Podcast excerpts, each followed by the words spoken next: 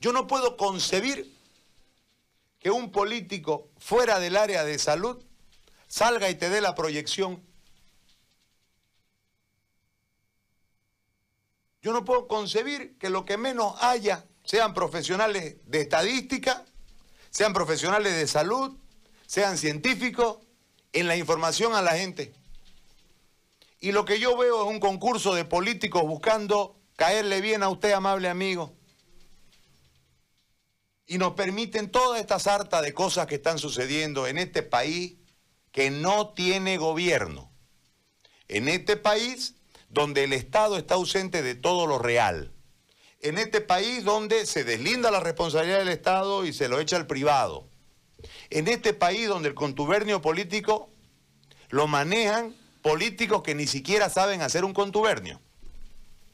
En este país donde la ineptitud reina, la incapacidad reina y la pena renta.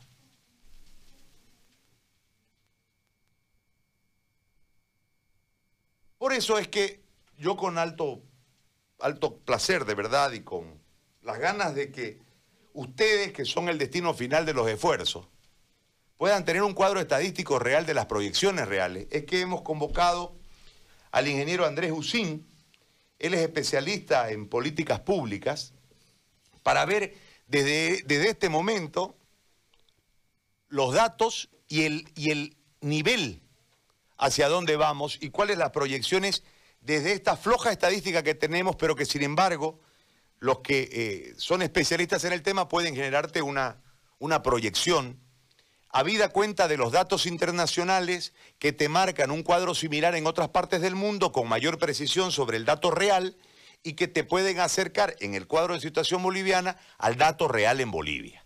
¿Ok? Todo esto tiene que ver con la percepción y con la aplicación de diferentes reglas para poder ver el asunto.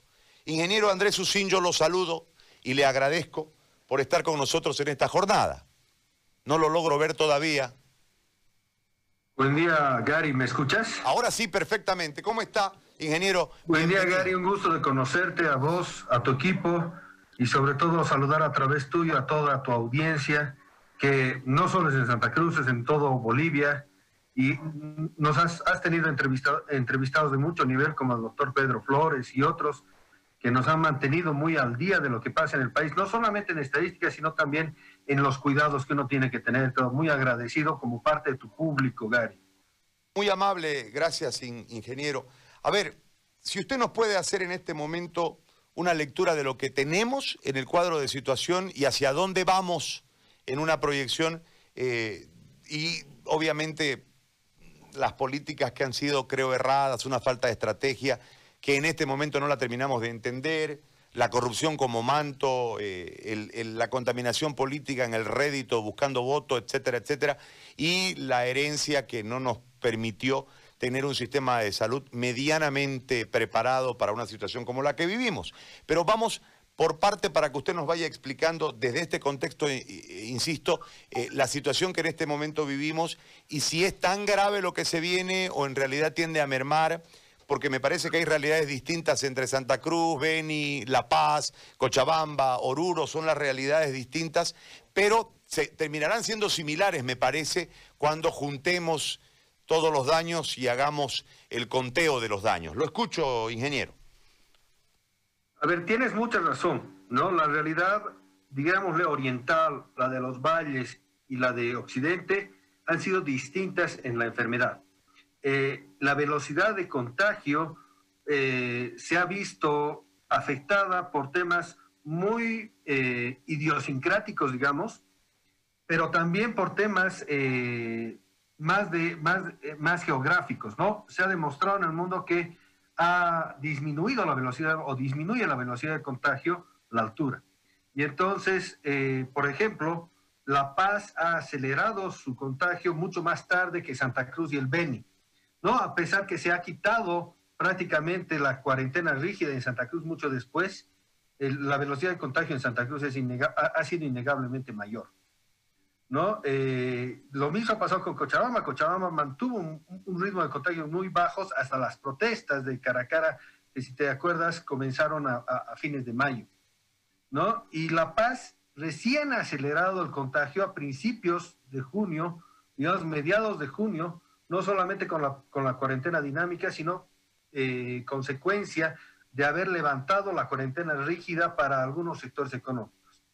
No, no sé si tu, tu gente me puede permitir compartir pantalla para mostrarte más o menos el estado en que se encuentra Santa Cruz ahorita de acuerdo a algunas simulaciones que he hecho. Por supuesto que sí.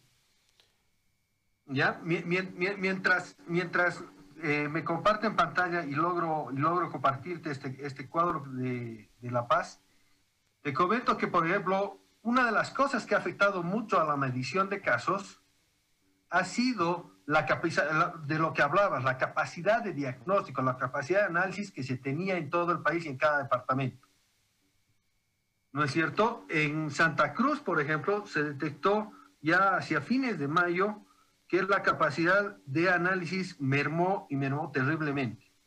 En realidad no mermó, sino que no pudo eh, escalar al ritmo que escalaba la enfermedad. Para darte una idea, en España, cuando alcanzaron los mil casos, ¿no? Apenas pasaron dos semanas y ya estaban en nueve mil casos. ¿No es cierto? Y sin embargo, Santa Cruz se mantuvo desde finales de mayo, todo junio, estamos hablando de 30 días, prácticamente todo eh, julio, por debajo de los mil casos.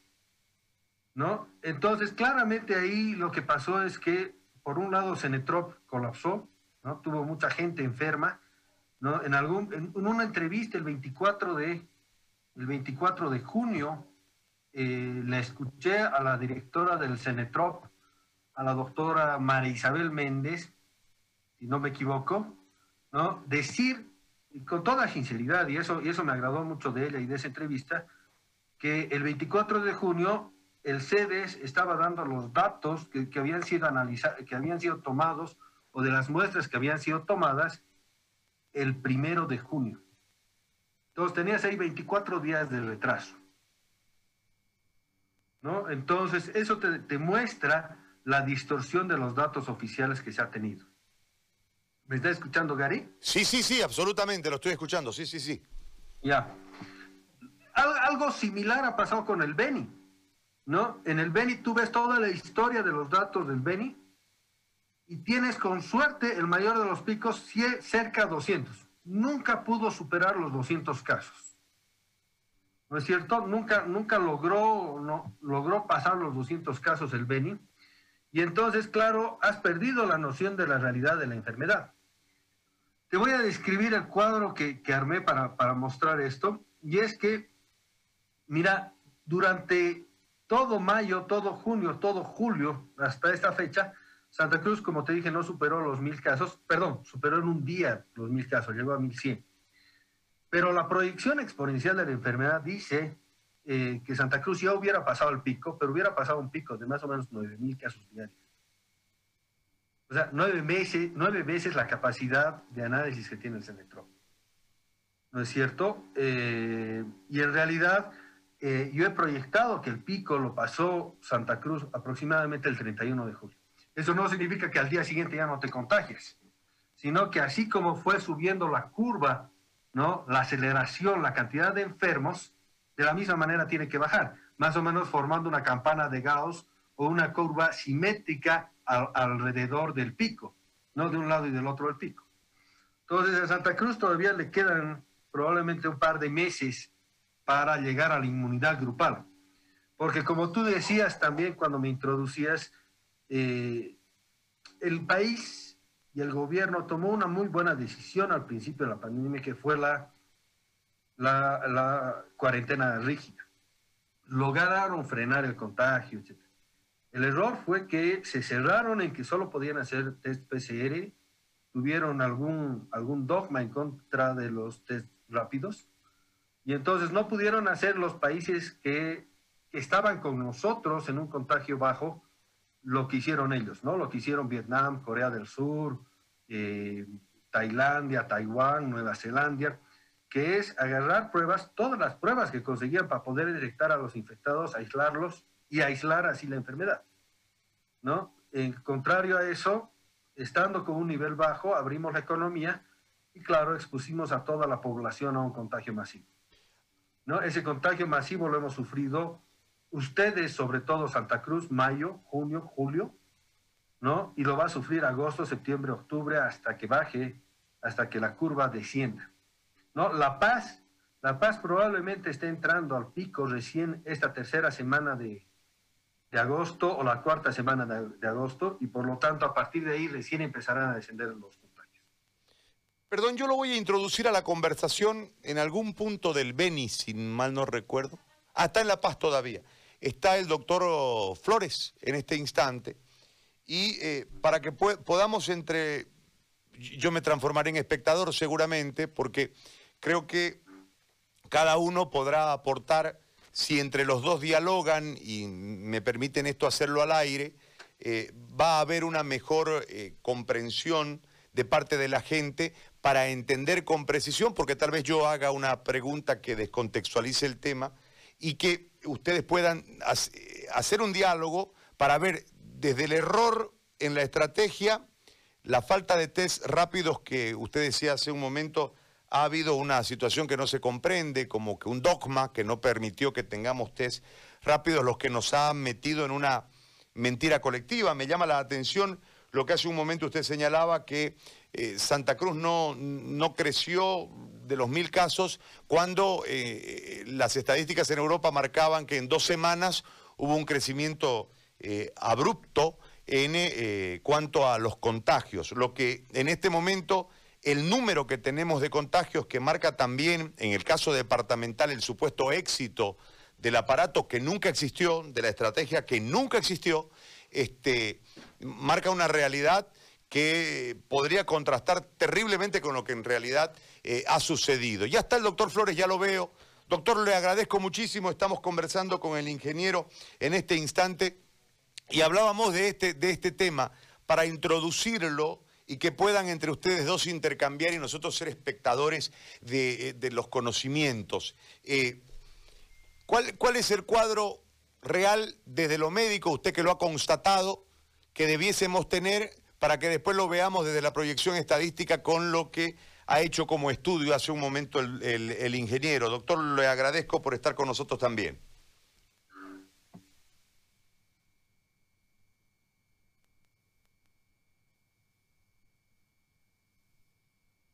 Habilite su micrófono si es tan amable, Pedro, doctor. Buen día, ¿cómo estás?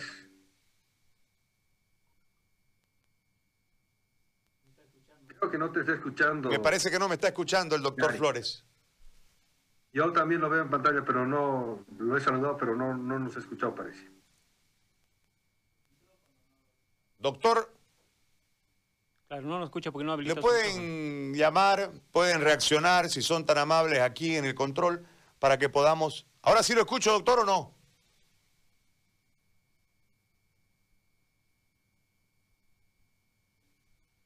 No, no, no lo saqué. Comuníquense con el doctor y díganle, por favor, que ya estamos, que habilite lo que tenga que habilitar. Su teléfono, su micrófono, su auricular, para que de esta manera podamos introducirlo a la conversación y ver estas dos, dos- dos partes. Ahora, si nosotros pensamos en algo, ingeniero, le, consulto, desde esto que usted nos ha explicado eh, claramente, ¿cuál, debería, cuál, ¿cuál tendría que ser nuestro número en esa proyección? O por ahí lo aventuro mucho. ¿De Santa Cruz o del país? Del país, pero de- del país y después de Santa Cruz, por supuesto. A ver, comenzaremos por lo, por lo micro, por Santa Cruz. Santa Cruz tiene 3.300.000 habitantes aproximadamente como departamento. ¿No? Eh, los modelos que yo he trabajado han sido de acuerdo a parámetros que da John Hopkins, la universidad en Estados Unidos, que te dice que eh, la población susceptible es más o menos el 80%. Es decir, para llegar a una inmunidad grupal, 80% de la población tiene que haber sido expuesta y haber generado inmunidad al virus. Pero también hay otra proporción que te dice que del 80% que se expone al virus, solo 20% llega a generar una enfermedad un poco complicada. El otro 80% es entre eh, eh, no asintomáticos y gente que tiene muy leves los síntomas. En ese sentido, lo que deberíamos esperar es que para llegar a la inmunidad grupal, para pasar el pico, etcétera, deberíamos llegar a más o menos 540 mil enfermos graves, o sea, enfermos con buenos síntomas. ¿No? Santa Cruz tiene mucha evidencia de que ya ha pasado, ya ha logrado, digamos, ya ha logrado cierta inmunidad grupal, ya la cantidad de enfermos ha bajado, ya se sabe que muchos hospitales tienen, eh, digamos, algo de holgura, algo de camas vacías, no solamente en camas en terapia intensiva, sino también camas para, para declararte enfermo. Eso significaría que estaríamos ya eh, pasado el pico y llegando a la inmunidad grupal. De acuerdo al, a, los modelos que, que, tengo, ¿no? Santa Cruz hubiera pasado los 400 mil enfermos fácilmente. 400 mil enfermos. Bueno, ya está, ya lo escuché al doctor Flores. Doctor, bienvenido, lo saludamos hace un momento. Yo quiero que ustedes intercambien un, un diálogo para que nosotros de ahí podamos aprender. ¿Puede, doctor? Le agradezco muchísimo. Muy buenas, como siempre, un gran saludo a toda tu radio audiencia, a todos los internautas, sobre todo a ti. Un saludo a Andrés, que siempre nos vamos discutiendo muchos temas en el tema estadístico. Y bueno, en, realidad yo pienso que Santa Cruz llegar a una inmunidad grupal no, en este momento no va. Pero yo quiero partir de, esto, José Ari. Yo quiero partir de los 100.000 casos que hemos cruzado el día de ayer, ¿no?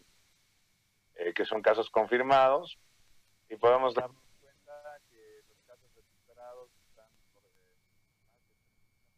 Creo que se le cortó el audio a Pedro, ¿no? ¿Me escuchan? Ahora sí. Ahora sí. Entonces, los 30.000 casos que, más de 30.000 casos recuperados, seguimos con una realidad eh, inexacta, ¿no? Porque hasta me da vergüenza en algún momento decirlo, ¿no? decir, darle el doctor Saunero a decir, vamos a llegar a 150 mil casos. 150 mil significa el 1.5% de nuestra población boliviana. Eh, y si decimos 150 mil casos, estamos hablando, Trinidad tiene 136 mil habitantes, y para mí Trinidad ha alcanzado eh, la, la inmunidad rebaño, y es por eso que ahorita están en una normalidad o casi normalidad, con algunos casos complicados, obviamente, porque es lo que está sucediendo ahorita en La Paz. En La Paz están comenzando a aparecer los casos complicados, y eso significa que estamos en el periodo de salida, es decir, en el periodo de los 28 días. Entonces, si nosotros estamos e, e, en ese sentido, podemos decir que los números son irrisorios, irrisorios porque definitivamente la gente no ha sido captada por el sistema de salud, la gente se está curando en casa, ¿no?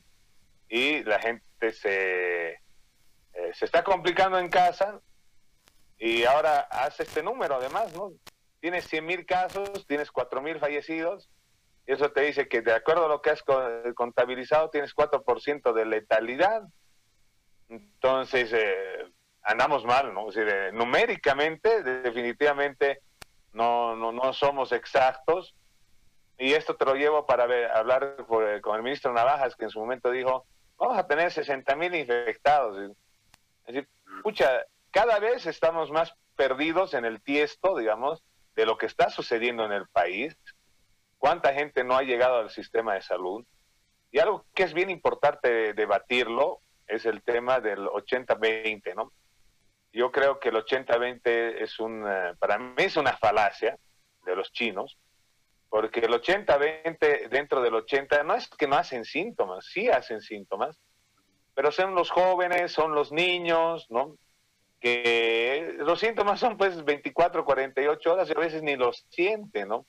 Y aquí venimos también con el tema de los pacientes, que dicen, yo soy asintomático pero he tomado ibuprofeno, pero he tomado dioxadol, he tomado paracetamol. Ah, ya, no eres asintomático, pues, ¿no? Otra cosa es que el 20% llega al sistema de salud porque se complica.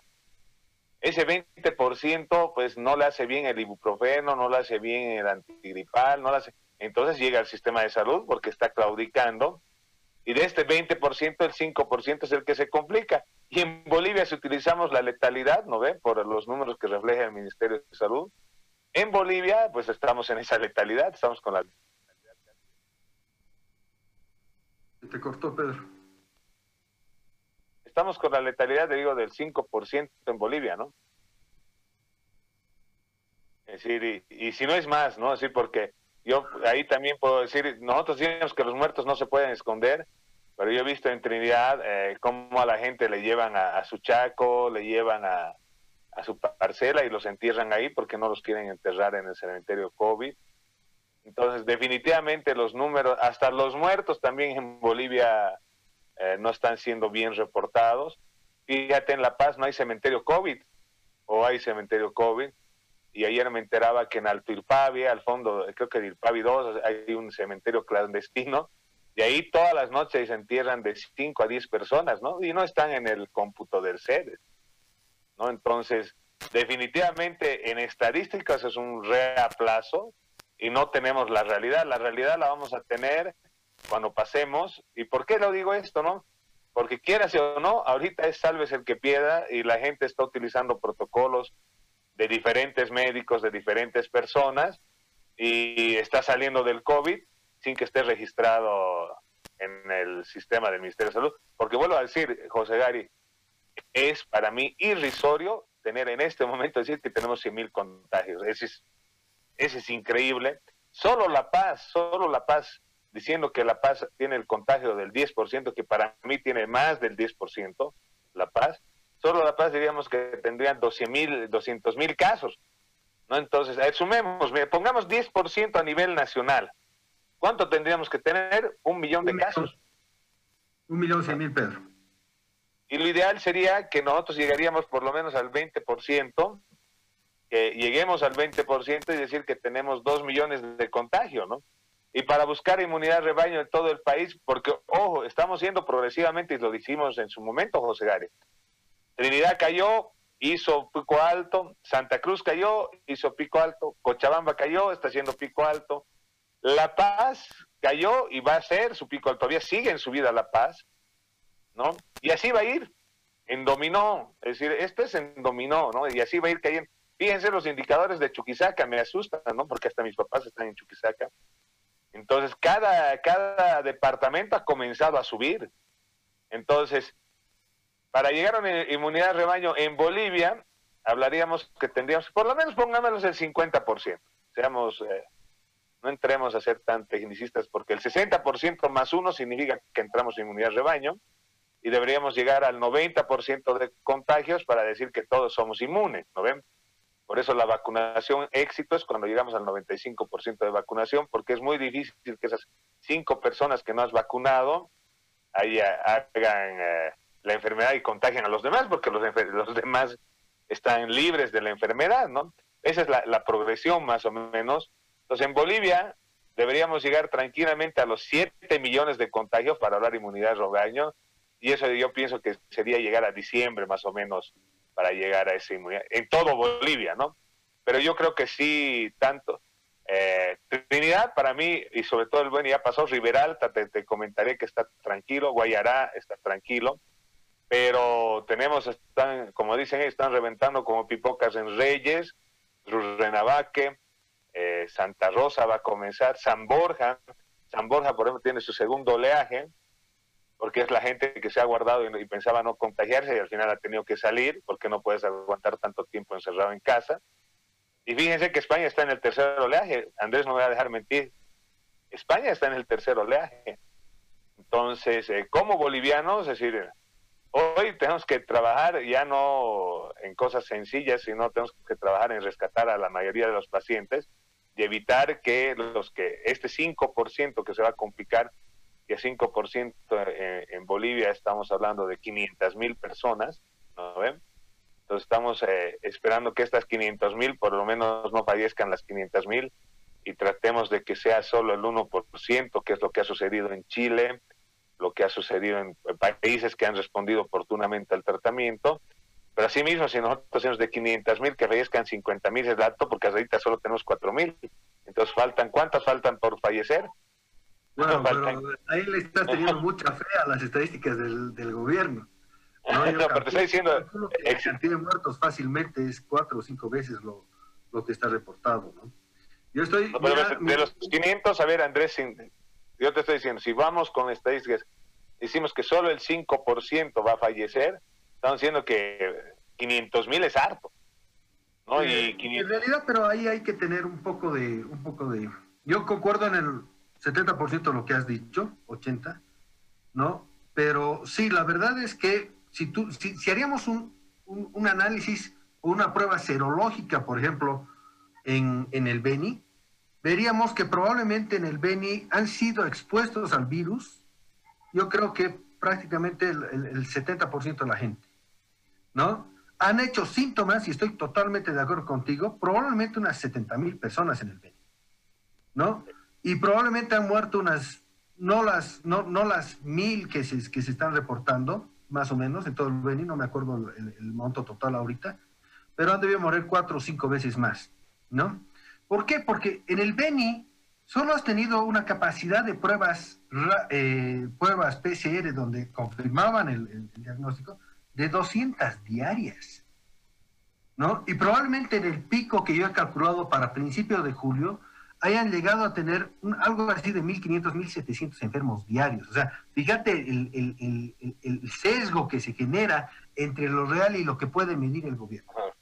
¿No es, cierto? Santa Cruz es lo mismo. Santa Cruz, Celetrop solo llegó a las mil pruebas diarias y punto. Y es por eso que, su, que, el total de enfermos diarios bordeaba los 700, 800, porque claro, te salen un grupo que no son positivos, ¿no? Y entonces estoy de acuerdo contigo. Probablemente ahorita si los números serían solo de los enfermos, no de los asintomáticos y los sintomáticos leves, ¿no? Que les llamemos, que son ellos que, que, empiezan a tener un poco de temperatura, le meten ibuprofeno y dicen soy asintomático porque se sintió bien, no sé, tres o cuatro días que les duraron los síntomas, ¿no? ¿No? Solo, solo los enfermos graves, que son este 20% graves, porque debería haberlos captado el sistema de salud, pero aún así no lo han captado.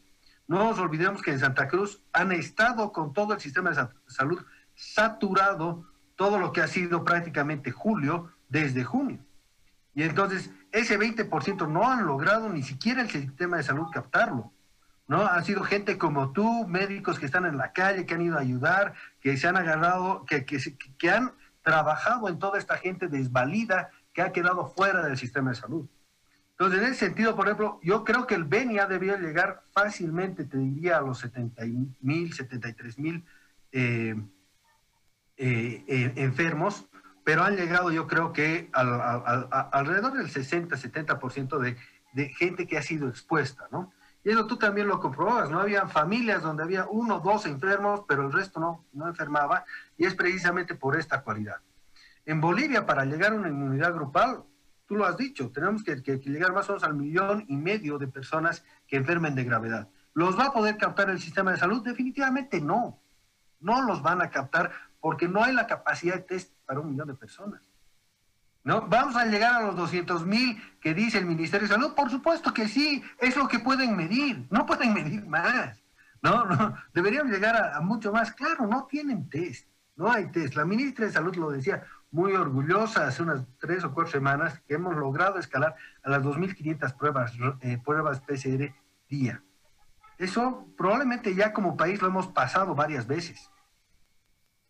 ¿no? Entonces, eh, estoy totalmente de acuerdo en que el Beni ya ha pasado el pico de lejos para primeros días de julio y está camino a consolidar una inmunidad grupal, estoy seguro. Por lo menos Trinidad y los pueblos que han sufrido desde el principio, sí.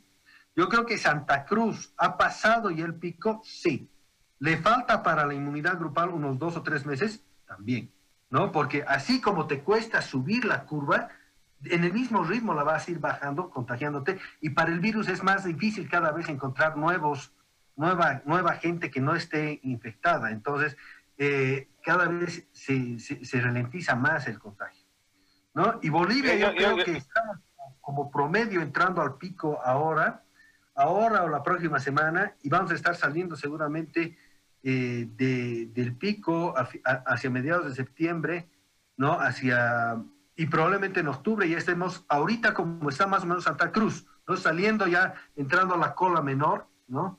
Y con menos contagios ya. Pues, yo creo que en ese sentido, por ejemplo, eh, la visión del Tribunal Supremo no tenía alternativa. Yo creo que tener elecciones de aquí a dos semanas con toda la gente que está muriendo en La Paz, en Oruro, en Chuquisaca, que lo mencionabas Pedro, era, era totalmente imposible, era totalmente irracional. No, y con, Yo el- lo y con que- ese eh, reflexión yo solo dejo, quiero- Pedro. yo quiero hacer solo base en los números, ¿no? Es decir, fíjate, cuando ellos dicen vamos a llegar a 150 mil, eh, yo lo multiplico siempre por 10, siempre lo hemos hecho por, por 10, ¿no? Pero, ¿por qué? Porque, fíjate, Trinidad, Trinidad, el equipo que nosotros teníamos, atendía al día entre 200 a 250 pacientes, de los cuales no todos son COVID. Ojo, eso es bien importante decirlo.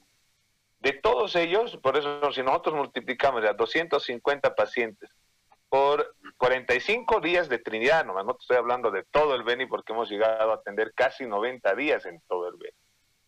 Entonces, eso te va a dar como resultado que se ha atendido 11.250 personas. De esa, el 60% era COVID. Entonces, por 0.6 igual, eso significa que hemos atendido 6.000, ¿qué lo decimos? 6.750. El grupo de cinco personas, ponte, por persona hemos atendido 1.000, ponte, ¿ya? Entonces, y ha habido otras brigadas, ¿no? Eh, entremos las que sean, la con dióxido de cloro, la brigada del CEDES que han buscado médicos, ponte que hubieran sido en total, en total, unos 20 profesionales, ya 30 exitosos. 30 por mil que hemos atendido por fuera del sistema, eso significa que son 30 mil. Más los que han llegado al sistema, obviamente el BENI ha tenido, es decir, ha sido cubierto en un 60% aproximadamente de la patología. Y los que no han podido llegar, los que se han curado con matico, los que han estado lejos, los que faltan por enfermarse, ¿no ven? Porque aquí está el tema, como te digo, San Borja, Reyes, estamos hablando de, que se llama, de Santa Rosa. Entonces, faltan lugares que están entrando en pico. ¿Por qué? Porque hay algo que es bien importante, tú lo sabes, Andrés. Cuando haces un pico, haces un epicentro, que ha sido el epicentro, ha sido Trinidad. Cuando comienza a bajar la estadística del epicentro, comienza a subir, ¿no ves los picos en los alrededores? Porque se hace periferia. una onda. Exactamente. Entonces, comienza a subir. Entonces, ¿qué es lo bueno en todo el departamento del Beni, no? Que Rivera Alta y Trinidad Las principales, en- las principales poblaciones, ¿no?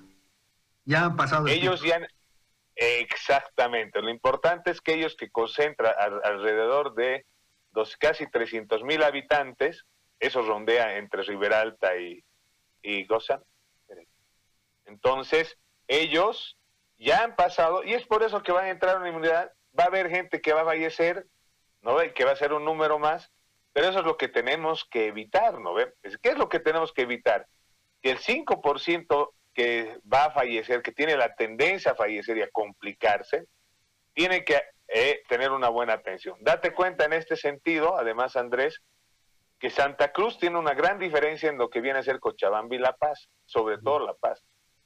Santa Cruz tiene la opción de tener clínicas privadas y clínicas privadas de alto nivel, ¿no? Yo, por ejemplo, en el tema de la Foyanini, yo no encuentro una clínica en La Paz que tenga el nivel de la Foyanini, ¿no?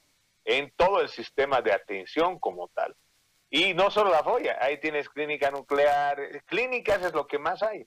Y fíjate que esto es para la reflexión del gobierno. Ellos solo han cubierto a 150 mil, que es su proyección, a 100 mil casos.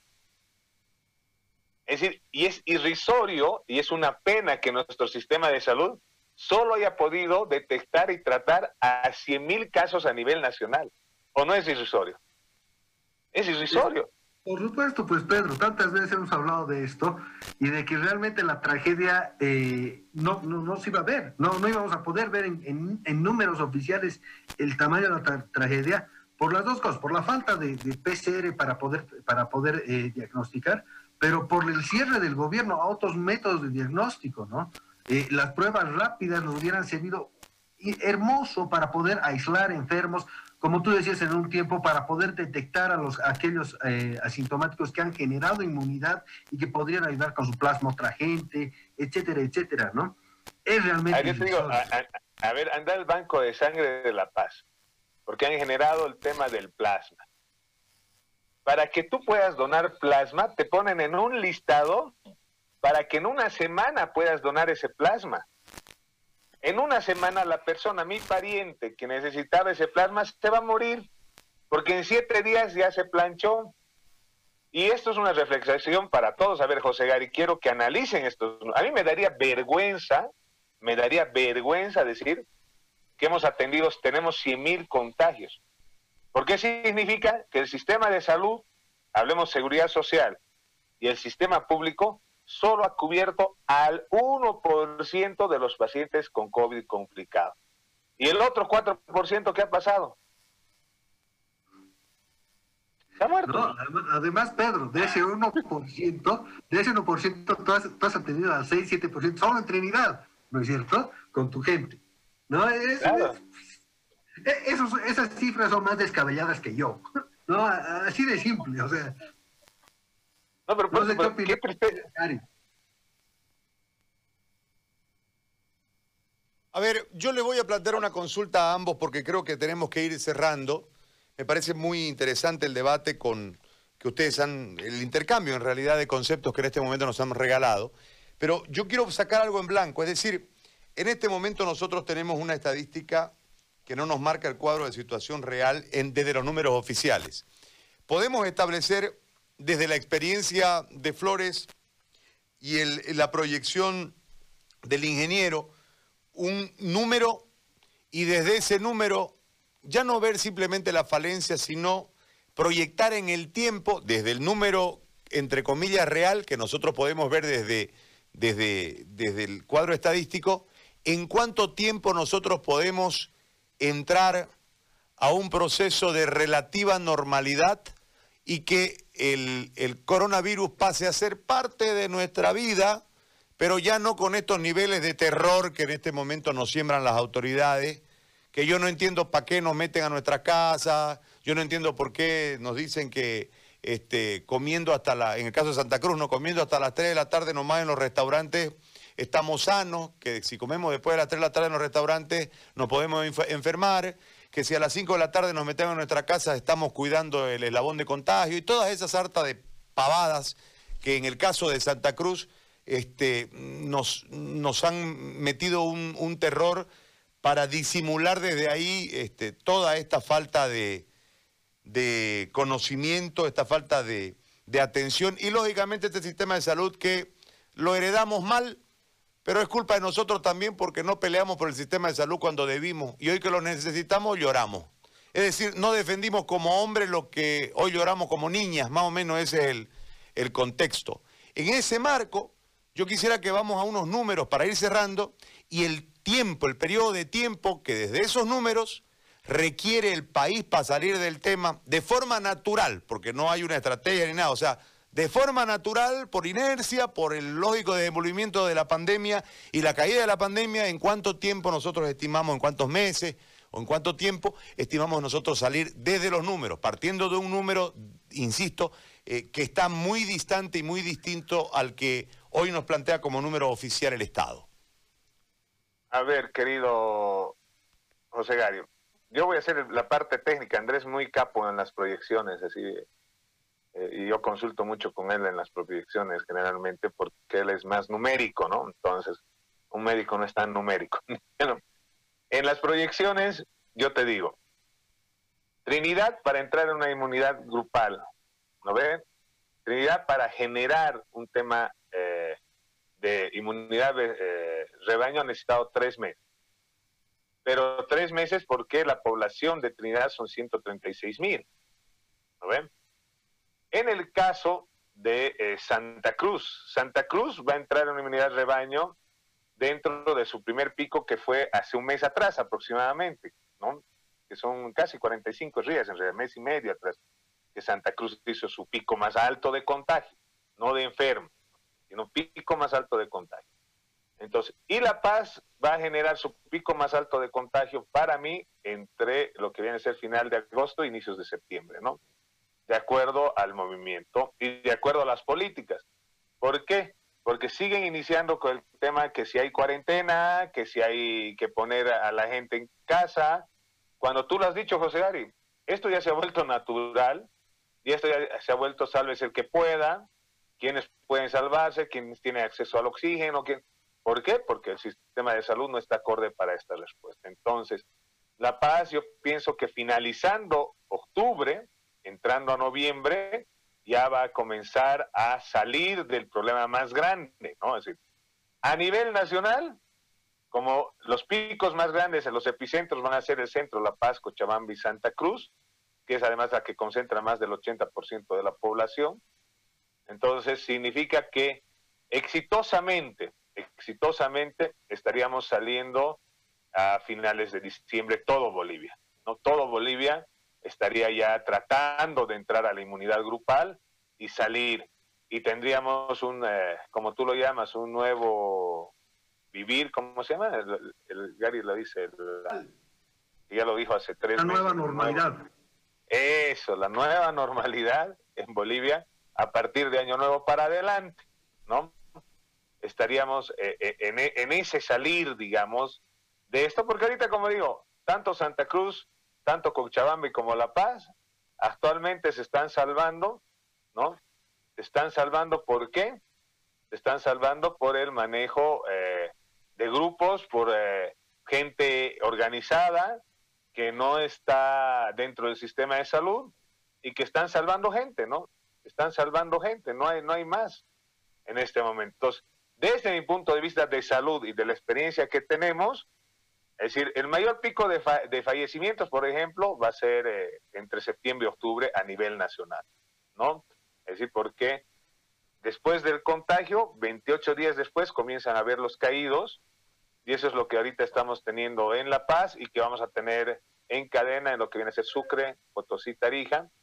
Y, en la, eh, y Bolivia en realidad va a sufrir el COVID todo este año, ¿no? Porque definitivamente lo hemos dejado al azar y lo hemos dejado a la naturaleza y a los que tienen acceso al sistema de salud, pero sistema de salud personalizado, ¿no? Sistema de salud, eh, ¿qué te puedo decir? Eh, de tener amigos, de tener contactos, de corretear con, con oxígeno, de corretear con esa gente, porque algo que quiero quedar bien claro, la gente tiene un concepto erróneo, ¿no? Y es el manejo de la carga viral. Fíjate que yo voy a un asilo aquí en La Paz para ver a una paciente y me obligaron a utilizar equipo de bioseguridad, todas las cosas, ¿no? Cuando la carga viral estaba en el asilo. Yo entro y esa carga viral era altísima, que al final a la familia yo les recomendé, le dije, no, tenemos que sacar a la señora porque si seguimos generando carga viral acá, hagamos el tratamiento que, que hagamos, va a fallecer, porque va a seguir generando carga viral. Entonces, cuando la gente no se da cuenta, o las autoridades no se dan cuenta, que la carga viral ya está en las fuentes laborales y la carga viral ya está en los domicilios, la carga viral ya está diseminada en todo el país, en el eje, en La Paz, Cochabamba y Santa Cruz.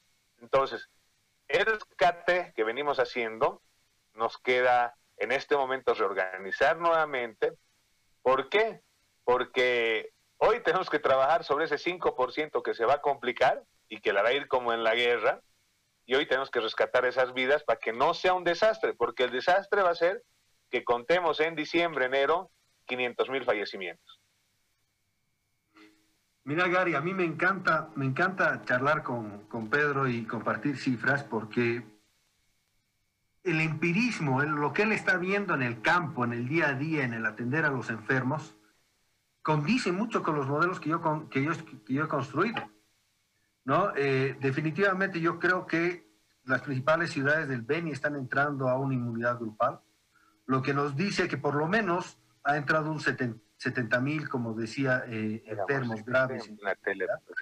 que la mayoría los han atendido eh, Pedro y su equipo, hay otro grupo que creo que se llama Ángeles, ha habido, claro, gente que, se ha, que, ha, que ha visto la gravedad de la situación y que no podía quedarse en sus casas a esperar a que esto pase.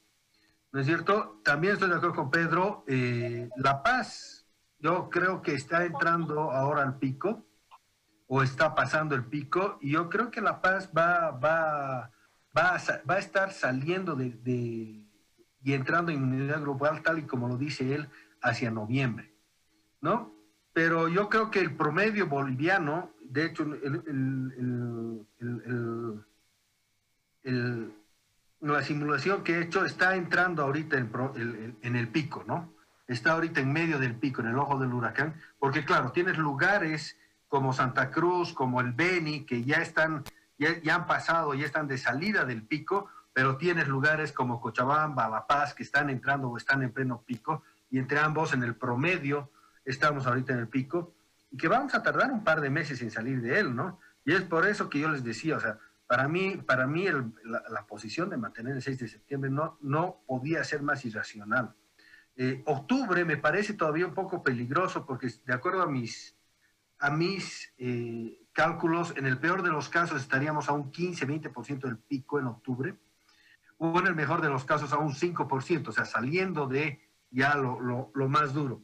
Pero aún así vamos a estar arrastrando, como dice Pedro, eh, los enfermos generados en el pico y algunas semanas después, ¿no? Que es la gente que atiende Pedro, que ya se está complicando, que se va a morir o que necesita hospital, necesita respirador, etcétera. Aún vamos a estar con problemas, pero me parece mucho más viable que, estarle, que, hacer un evento electoral justo en la parte más dura de la enfermedad. Yo creo que Pedro tiene una idea muy, muy cabal sin necesitar entrar a las ecuaciones y demás, porque claro, está oliendo, está olfateando, está desmenuzando cada día qué está pasando con la enfermedad en la calle. ¿no? Y esa información yo creo que es más rica que la que nos está brindando eh, los burócratas del gobierno desde un escritorio, porque claro, no tienen la capacidad de análisis que se necesitaría para saber realmente en qué situación estamos. Muy bien, yo les quiero agradecer a ambos, creo que ha sido beneficioso eh, el haberlos escuchado y permitir que ustedes intercambien y de esta manera la gente se informe. Obviamente nos genera una gran preocupación, pero al fin de cuentas, el pensar que en diciembre podemos esperar el carnaval con calma, nos genera, nos genera una, una, una sensación. Muy amables a los dos, doctor, ingeniero, gracias. Querido, querido Gary, una, una alusión, ¿no? Lo que sucede es lo siguiente, ¿no?